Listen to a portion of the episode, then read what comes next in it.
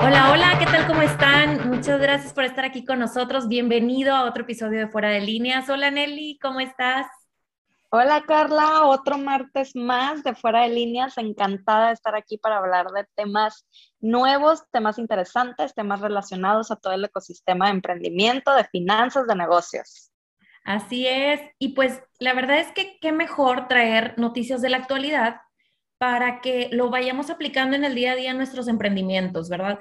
Y justo esta semana platicaba con Eli y le decía que pues encontré unos artículos que consideré muy interesantes porque habla tanto de estudios que se están haciendo en Harvard como de las nuevas tendencias de los negocios y el efecto que la pandemia tuvo en cada uno en, en, ellos.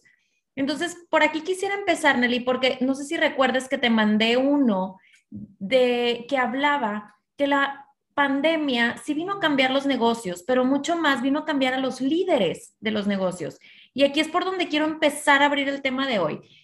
Los líderes decían, pues que se empezaban a tener, eh, a enfrentar a nuevos retos, nuevos retos sobre cómo liderar, porque ya no tenían a la gente de frente. Entonces, es conectar ahora con las personas, ahora ver los, el tema de la comunicación fue fundamental pero el, llegar a ellos y si algo se equivocaban, algunos de los colaboradores se, se equivocaban en algo de su trabajo, ¿cómo les ibas a hacer llegar el mensaje de la manera más efectiva?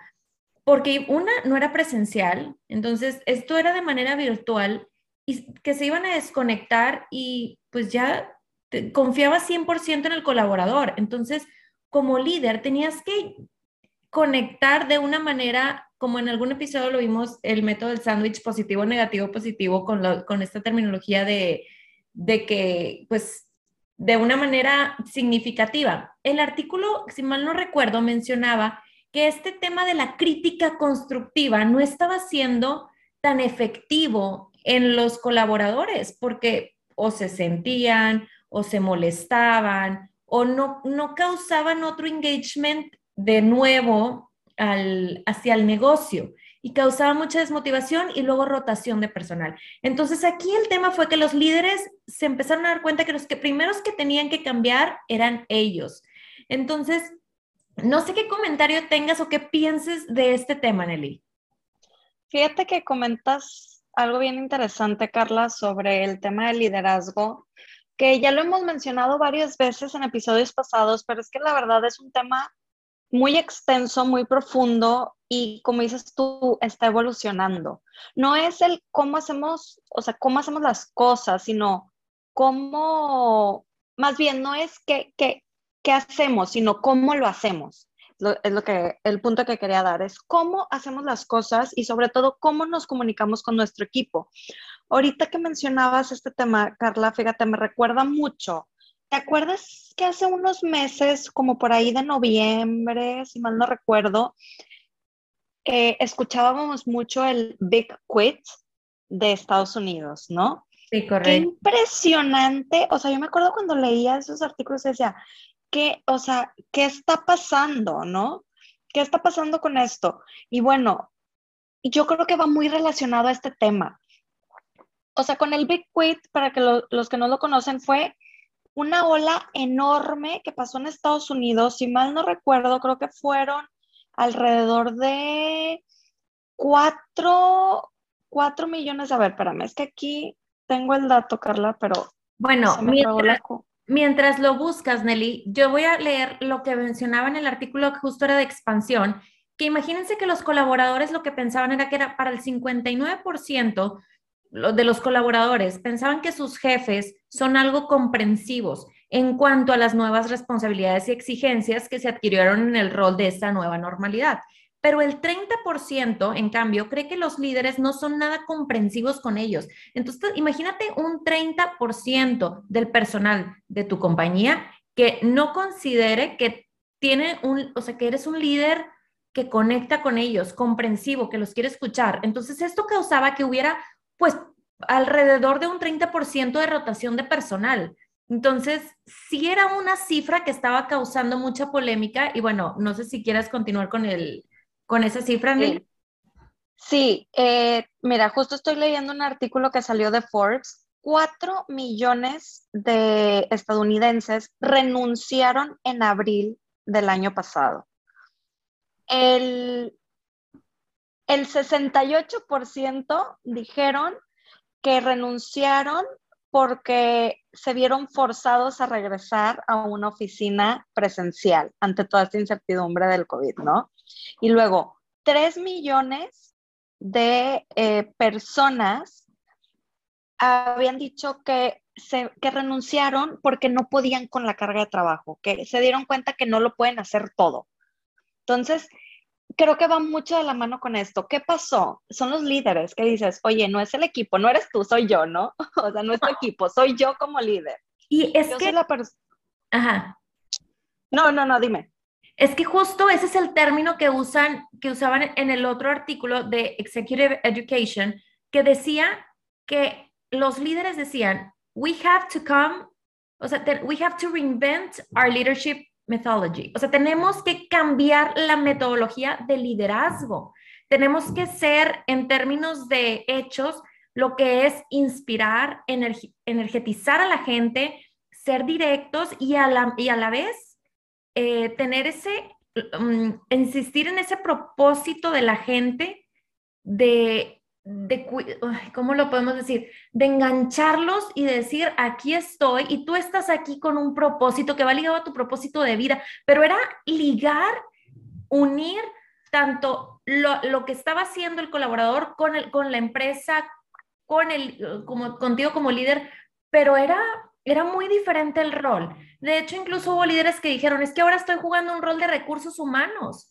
Dice, pues sí, es un rol que se está reinventando. Exactamente, Carla. Es un rol que dices tú, tiene que ir evolucionando y como dices tú, gran parte del liderazgo es la motivación hacia el equipo, porque sin el equipo no, mm, pues realmente no puedes ejecutar nada. Uno solo no, no puede cumplir con todos los objetivos, con todas las metas. Entonces necesitas que tu equipo esté bien para que tu empresa esté bien, pero se tiene que sentir real. Y, y yo sé que esto lo vemos mucho en la escuela, en los artículos, en los libros, o sea, todo está en la teoría, pero ¿qué pasa? ¿Cuál qué, qué nos hace falta para pasar de la teoría a la práctica? Porque si bien esto que mencionamos creo que no es nada nuevo, sin embargo, sigue siendo el problema. ¿Por qué la mayoría de la gente que renuncia a sus trabajos, mucho, la gran mayoría de las veces tiene que ver por su jefe o por su líder? que no tienen una buena relación, que no se sientan valorados, que no miden la carga de trabajo que les dan. Entonces, si este problema ya viene arrastrándose desde hace años, o sea, desde hace años, ¿por qué no ha cambiado ahorita? Creo que esa es como la big question. Sí, sí. Y, ¿por qué no ha cambiado? Yo creo que porque nos rehusamos mucho al cambio, Nelly. Porque queremos, es más fácil continuar en lo, en, el, en lo que estamos y aún y cuando estamos viendo los focos rojos por todos lados, ay, nos cuesta. O, o, a veces como líder dices, ay, no le das importancia o luego lo veo o mejor contrato a alguien para que lleve ese rol de platicar con la gente. Pero aquí lo interesante es que, que ya no, ya las cosas no son así, ya sí necesitamos. Es que, es que creo que falta, yo, yo personalmente creo que falta ese sentido humano, creo que falta conectar. Creo que la palabra correcta es conectar. Falta conectar con tu equipo. No lo resuelves, creo que incluso el artículo decía, esto no se resuelve con un, ay, viernes de tacos, vámonos a, a, partir del pastel todos juntos. Esa conexión no se resuelve con ese tipo de actividades. O sea, tienes realmente que conectar con la gente y a ver, si no te gusta esta parte de la chamba, entonces no eres un líder, porque es parte de las responsabilidades del líder, ¿no crees? Totalmente coincido contigo, Nelly.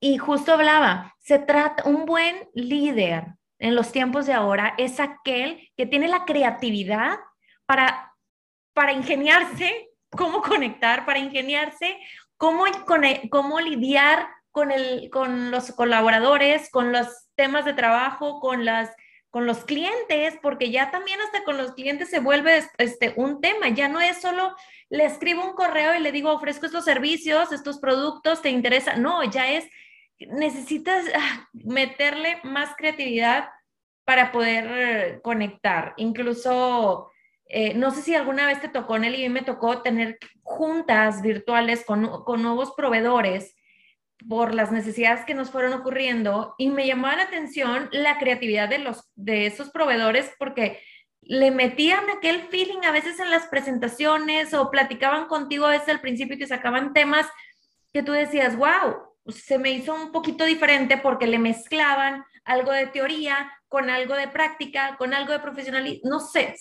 Yo creo que eh, los negocios, como lo hablamos en, la, en el episodio anterior de las nuevas tendencias, van ligadas con la creatividad que tiene el líder de salir de la zona de confort, de romper los paradigmas, de salirte del, de aquel esquema cuadrado de pirámide para poder eh, romper con todas estas adversidades que empiezan a suceder. No sé qué opinas, Nelly. Sí, Carla, me parece muy interesante lo que mencionas y es que yo creo que muchos, muchas personas que creemos que son líderes no, no son, son simplemente jefes. Entonces creo que eh, desde ahí se debe de empezar a trabajar en eso en que la misma organización apoye a los que tienen este tipo de rol en capacitar o brindar herramientas de liderazgo, que no se lo dejen nada más al el líder es nato, no, también se tienen que desarrollar las habilidades. Como dices tú, uno nunca deja de aprender, entonces uno nunca tampoco deja de desarrollarse como líder.